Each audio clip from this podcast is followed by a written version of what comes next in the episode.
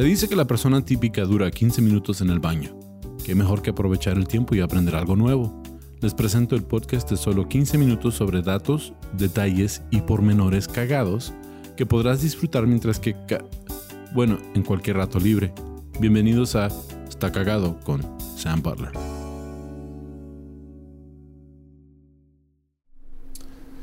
Bienvenido a otro episodio de Está Cagado Podcast. Tengo el gusto de tener aquí un amigo muy especial. Viene desde El Paso, Texas. Es estando pero comediante, este, músico, ah, amigo. Y tengo el placer de tenerlo aquí en el podcast. Por favor, dime la bienvenida a mi amigo Adrián Monroy. Bienvenido, Adrián. Hola, mucho gusto. ¿Cómo están? Oye, ¿hablas español? Sí, uh, ya veo que me parezco que de otro idioma, pero no. Sí. Un poquito uh, parece, pocho, pare pero... Sí, parece que hablas uh, Swahili, güey. Sí, sí Swahili. es lo que parece. Así ganó el taxi.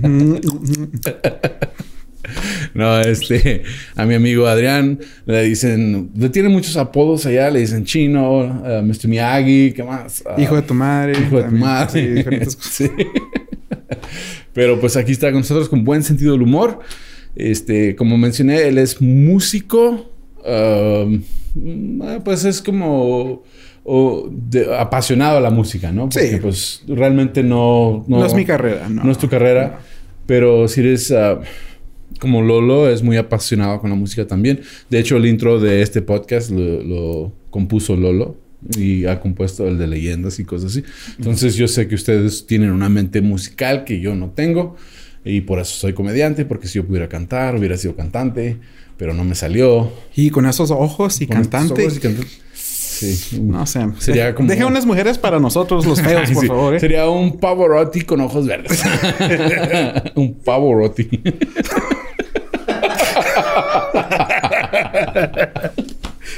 Pero, En inglés, God damn it, Sam. Sí. Pero vamos a hablar de un tema. Este es uno de mis músicos favoritos, aunque ya pasó hace muchos años. Eh, De hecho, disfruto escuchar la música de él. Y pensé que serías muy buen invitado para este tema porque también eres fan de su música. Yo sé que eres fan de su música. Yo soy fan de su música y yo la escucho cuando voy por la carretera muy seguido. Sale en mi... Yo sé que me... Yo, yo tengo Pandora. Ujú. ¿sí? Que... ah, ¿Pan dorado? no, pan dorado. Oh. Sí, no, este, um, pero me gusta Pandora Music, que creo que aquí en México no es algo, pero en Estados Unidos sí es, pero es como de chaburruco, porque todos los chavos, de- mi- mis hijas me dicen, eh, es Spotify, papá, ¿por qué escuchas Pandora? Eso es para los viejitos. Y yo, es que está chido, o sea, te ponen la música sin que pienses, no tienen comerciales y luego eh, ya aparece comercial de Pandora. Pero si andas por la carretera y si te va el internet, tienen tu playlist ah, y te tocan música. Entonces mm. él sale seguido en mi Pandora y es Louis Armstrong. Ah, ok. Sí, para el público que no sepa quién es Louis Armstrong, es uno de los pioneros del jazz. Él, um, um, aquí tengo los datos de él.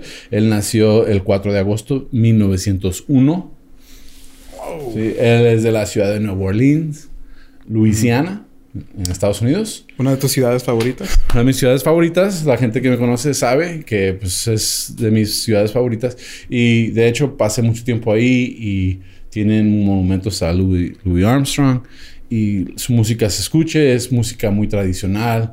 La trompeta, él era trompetista, se dice, eh, los mejores del mundo. Ujú. Sí, sí. Y aquí tengo datos en cuanto a él y pensé que los podíamos discutir. ¿Qué te parece? Muy bien. Ok. Louis Armstrong, como mencioné, nació eh, el 4 de agosto de 1901, Ok. ¿sí? Y, este, y vivía con su mamá y su hermana en Nueva Orleans. En 1921, una familia inmigrante judía lo ayudó a comprar su primera trompeta. So, siempre han tenido dinero. Ok, muy bien. Sí. Bueno, eh, su familia no, una familia le ayudó a él. Judía. Judía. Ah, sí. que, que comprueba que no son todos codos. Ah. ya ves cómo dice. Muy bien. Este, comprueba po- porque le, le ayudaron. Este, como menciona aquí en los datos, el, el joven Lewis pasaba gran parte de su infancia al cuidado de su abuela, pero también encontró a un segundo hogar entre los uh, Karnfosky Karn, eh, ya, lo, ya lo dije mal, es Karnofsky. Karnofsky. Karnofsky. Karnofsky. Una familia local lituana judía que lo contrató para hacer trabajos extraños. Esa Mm. traducción está extraña. Para hacer trabajitos ahí de mantenimiento en la casa. Porque trabajos extraños. Sí. A ver, vamos a hacer unos, un- vamos a, a- a hacer unos anillos de diamante. Soplan esto, Soplan- Louis. sí.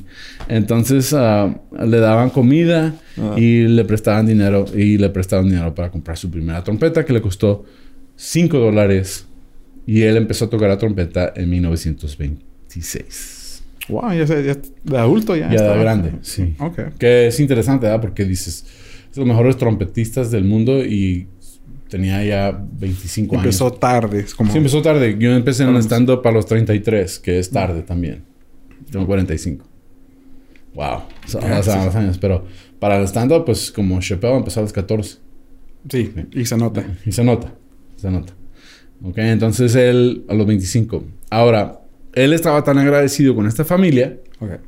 que él portaba un collar con una estrella de David en recuerdo de ellos. Qué bueno. Y esto fue antes de la Segunda Guerra Mundial, así es que probablemente... Y en Estados Unidos, pues probablemente ellos no sufrieron lo que sufrieron los judíos en Europa. Pobre, pobre Louis, más dándole más a, a munición a, a- a los racistas. No, nomás soy morenito. No soy moronita y soy el mejor trompetista, Y también soy pero me gustan los judíos. Sí. Sí. ¿Cómo sufre? Um, ah, aquí puse en mis notas que hay veces la delincuencia sí paga. es que dicen que no paga, pues en este caso sí pagó. Armstrong pasó su juventud cantando en la calle y pues le daban cambiecito. Sí, o sea, es lo que él hacía. Y si la gente visita, que ha visitado Nueva Orleans sabe que esto es muy común. Sí. Este, la gente canta en la calle le- por monedas. Y este pasó que un año nuevo se le ocurrió disparar una pistola eh, en el aire, lo agarró la policía, le dieron 18 meses. De 18 meses. 18 por- meses, año y medio en, en un centro de detención para adolescentes. Qué ridículo. Sí, o sea, Dejas de haber andado una... una... si una cadena por peta, eh, pena de muerte. Sí. Sí. Este, am, entonces él no empezó, esto fue cuando tenía 11 años de edad, duró 18 meses en la cárcel. Sí. Entonces, ah, él ahí dice que fue lo mejor que le pudo haber pasado. ¿En Porque serio? ahí es donde él siente que formalizó su relación con la música. Él, él decía que ahí es donde él aprendió a, a- entender la música, porque era un hogar para niños o para jóvenes ah, ah, con problemas con la Oh, ley. sí. Entonces era una cárcel para adolescentes, pero ahí es donde él em- emprendió, emprendió su carrera musical, emprendió, eh, empezó a estudiar música y entender música. Y pues con nada de distracciones, ah, distractions, con nada Sin de- distracciones, sí. Pues sí. Entonces eh, él se lanzó en 1919. Consiguió un gran concierto con una banda de Riverboat, que es Oh. común, los barcos ahí en el río Mississippi. Y ahí es donde este, él menciona aquí, porque entonces tuve que dejar de correr y empecé a aprender algo. Sobre todo empecé a aprender música. Entonces él dejó de ser delincuente, dejó de hacer cosas, porque se enamoró de la música. Para tener esa pasión. Ya. Para aprenderla, o sea, tener el Sí. tiempo. Y es que hay veces en la vida no tenemos tiempo de a dedicarnos a lo que nos gusta. Sí, cierto. Por- entonces a- andamos tratando de sobrevivir y no hay tiempo. Entonces por eso hay veces eh, como la pandemia, por ejemplo, eh, a, no- a muchos de nosotros que estuvimos haciendo stand-up o estuvimos haciendo otras cosas, ya nos dio tiempo de pensar y decir qué quiero hacer realmente. Y pues nacieron muchos podcasts en esta pandemia. sí. Ahora, detrás de todo gran hombre hay una gran mujer. Es lo que dice el dicho. Sí. ¿sí?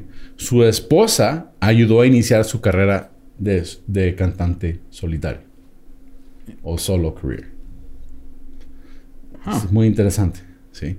Y yo, yo pensaría al contrario, que ella no quiere que no agarraba Que nada. fuera músico. Sí, o que no agarraba atención en los clubs. Pero a lo mejor ella decía, ¿sabes qué? ¿Te me pones a jalar? Porque ya estuvo bueno que estés ahí en el sillón tocando la trompeta. Entonces, Eso sí veo. Eso Sí. sí, veo. Ya, Entonces pasando. aquí, aquí la historia dice que después de dejar a Nueva Orleans en 1922, Armstrong pasó tres años tocando conjuntos de jazz en Chicago y Harlem.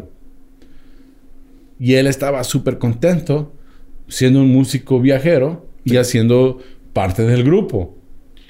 Especialmente en esos tiempos cuando tenías todos los artistas... ah, Sí, grandes tocando en los clubs. Todos los artistas grandes están tocando en los clubs pequeños. Y él era parte de la escena. Y nos pasa a nosotros como comediantes. De hecho, a mí es lo que digo. Antes de la pandemia yo estaba contento a- a- a- andando en carretera abriéndole shows a otra gente. Y porque este era parte del grupo. O sea, no... Real, es parte de trabajar. Yo, yo trabajaba constantemente. Entonces viene la pandemia y de repente nos encontramos aquí, como que qué vamos a hacer y, como que te da tiempo de reflejar, pero pues ya es tiempo de hacer otras cosas. Y entonces eso pasó, la esposa lo reconoció, pero él no lo reconocía, él estaba contento, se divertía, ganaba su dinerito, todo estaba chido.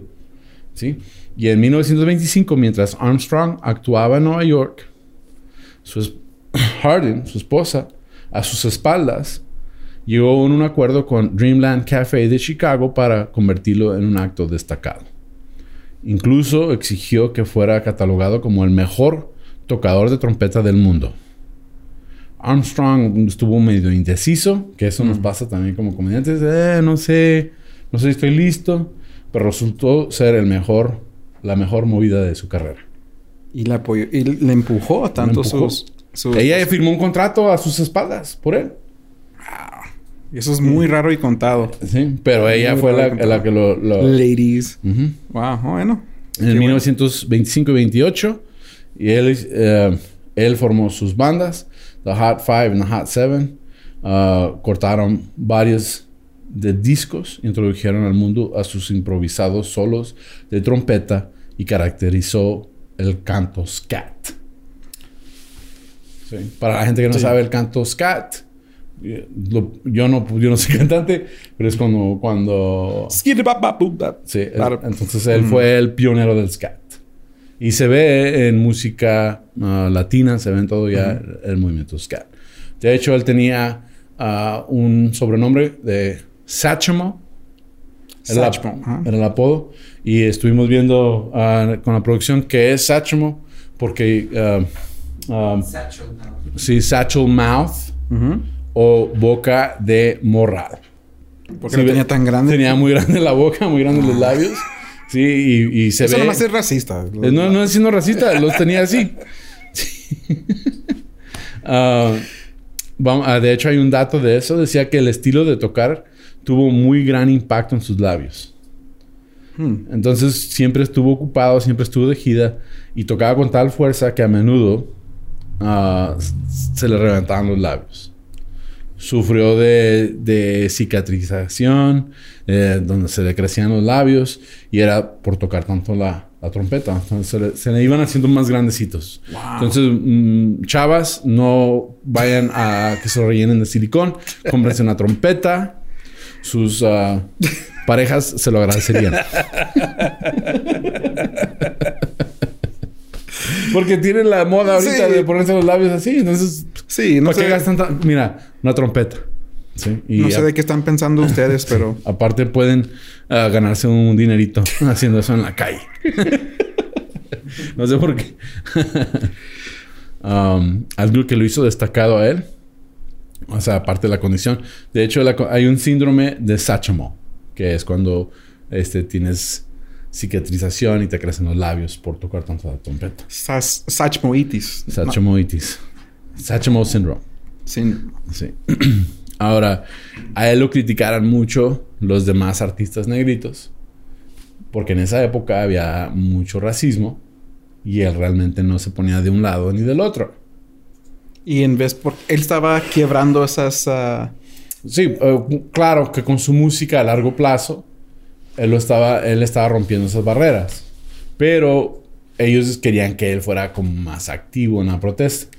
ah, Y él se quedaba callado porque él le iba muy bien. el Malcolm Sach. Sí, entonces sí. Entonces decían que porque él no apoya más al movimiento de los negros. Que era necesario, ¿verdad? Pero en 1957 um, es cuando uh, empezaron a tratar de, de, de, de desegregar o segregaron Mm. las escuelas. Oh, Sí. Y este, y él pues se puso en contra del presidente Eisenhower públicamente en una entrevista. Dijo que él era una infamia lo que estaba haciendo y que tenía dos caras el presidente. Y esto se hizo una noticia gigante porque por primera vez él dijo algo. Y eh, acreditan ese movimiento a que por fin, por fin se integraron las escuelas. wow. No sabía que. No, ¿verdad? Pero pues ya vamos a, a- Tenemos tiempo para uno más. Y esta es la razón. Esta es la razón por la cual te invité. a- bueno, te invité por mi amigo, pero por la razón que escogí este tema es porque, las que no saben, Adrián ah, y yo frecuentamos bares de karaoke. Ah, hay veces, sí, en el paso, porque es algo que hacer. Cualquier escena. Cualquier escena. subimos, Sí, nos Sí, es cualquier escenario. Si es de comedia, después de los shows de comedia, eh, el- el mo- eh, la escena de karaoke en el paso está, está chida. Entonces vamos ahí a tomarnos unas chéves y, y él siempre canta What a Wonderful World de Louis Armstrong. ¿Nos puedes demostrar? Sí. Ah, bueno.